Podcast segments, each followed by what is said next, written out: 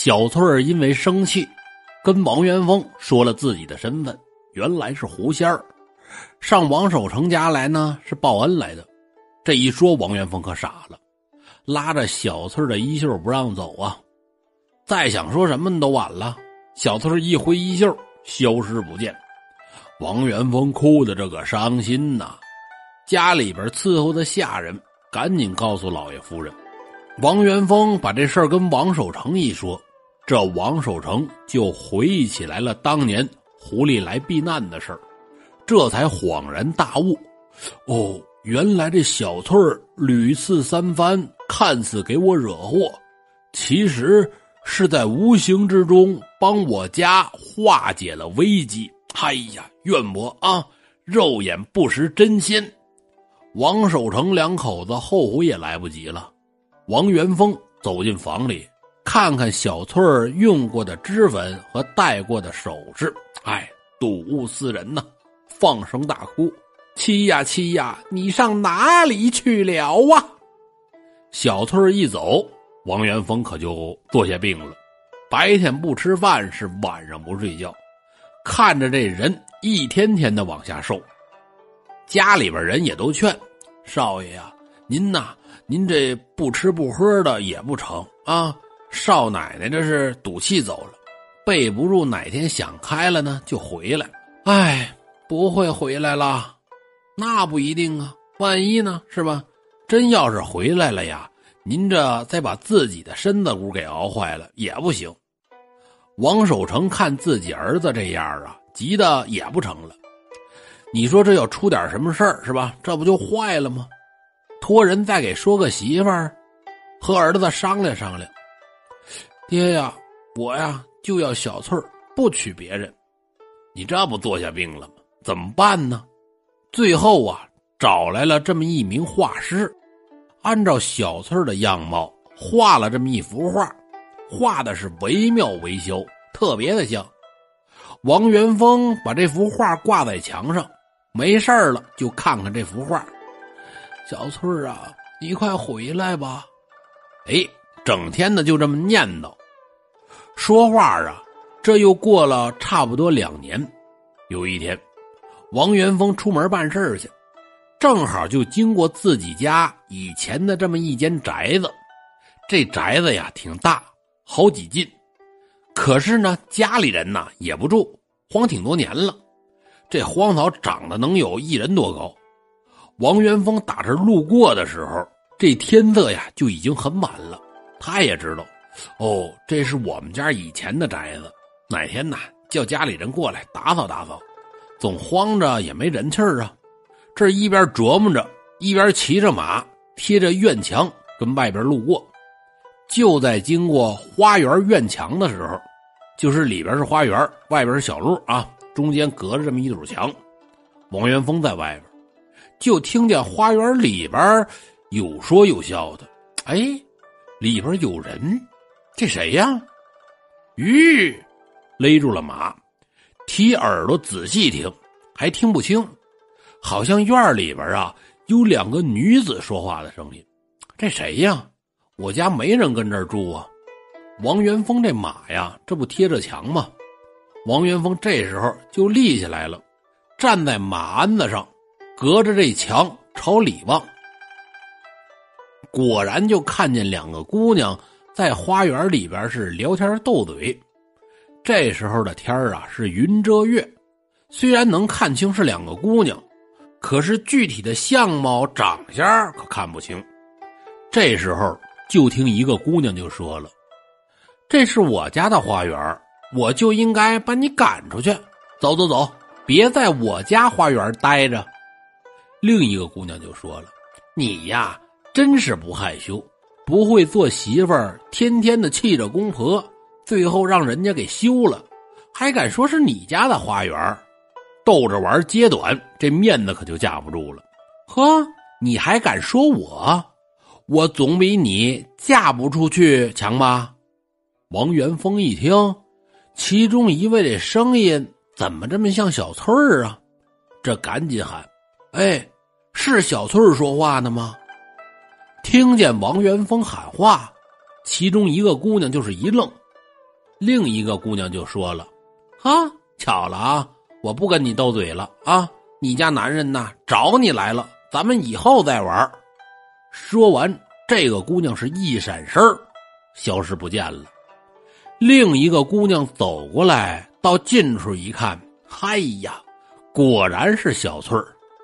这把王元丰高兴的呀！小翠儿，小翠，我可找见你了！你怎么在这儿啊？哎，你小声点啊！这么的，你先呐跳过墙来，咱俩说话。这王元丰赶紧跳墙来到院中。小翠儿，你可想死我了！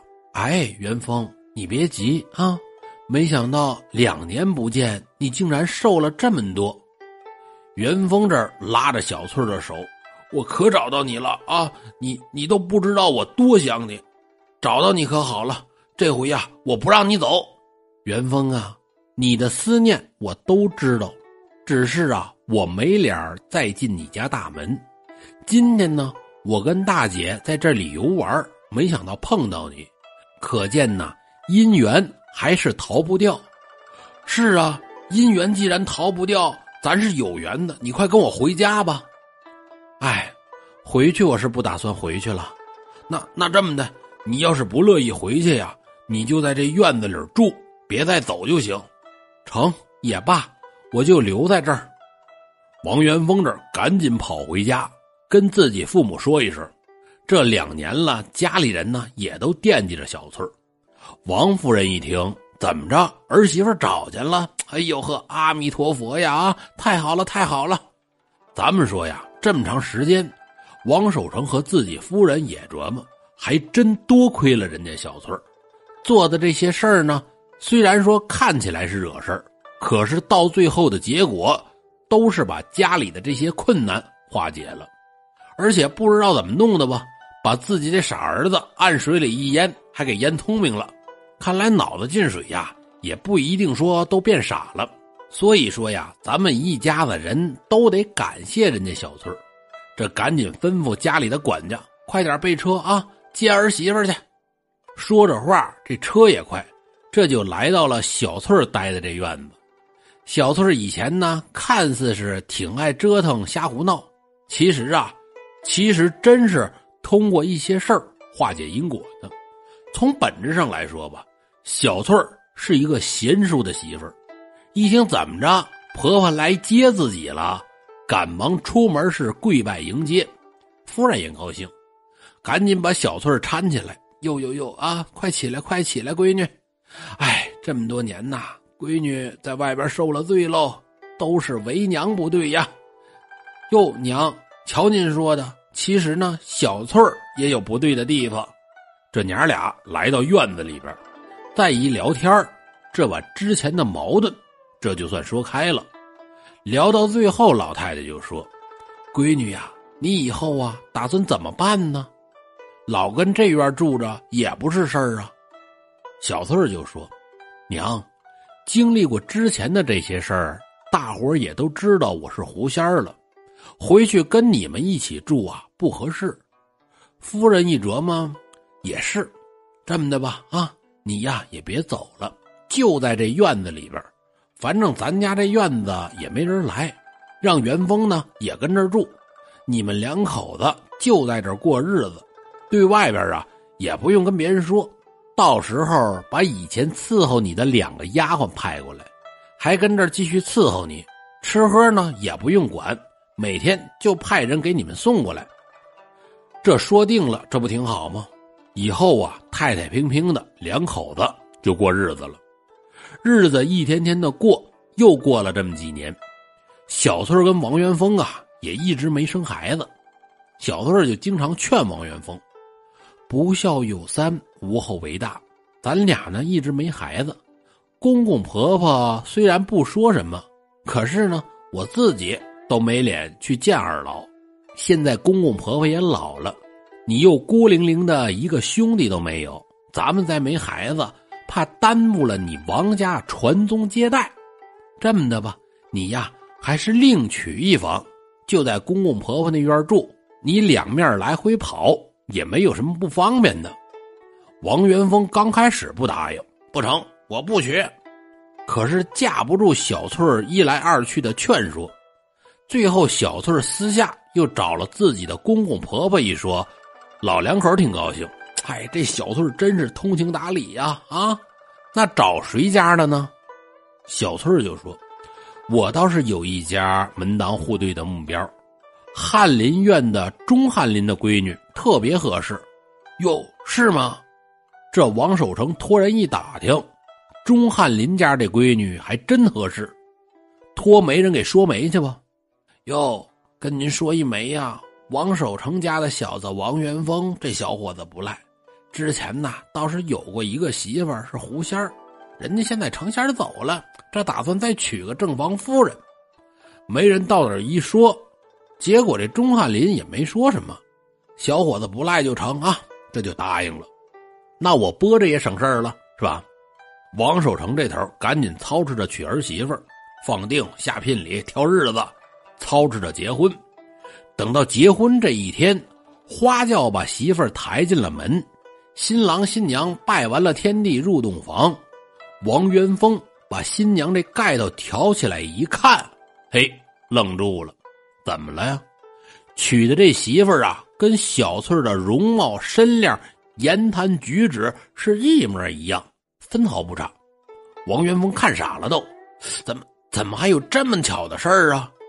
这洞房也没入，赶紧跑到小翠住的那院一看，小翠不在，跟伺候小翠的丫鬟一打听，丫鬟就说：“少爷呀，少奶奶今早就回娘家去了，让我们在这等您，等您来了告诉您一声，不用找他了。”王元丰这下知道了。小翠是不会再回来了，带着丫鬟回去吧。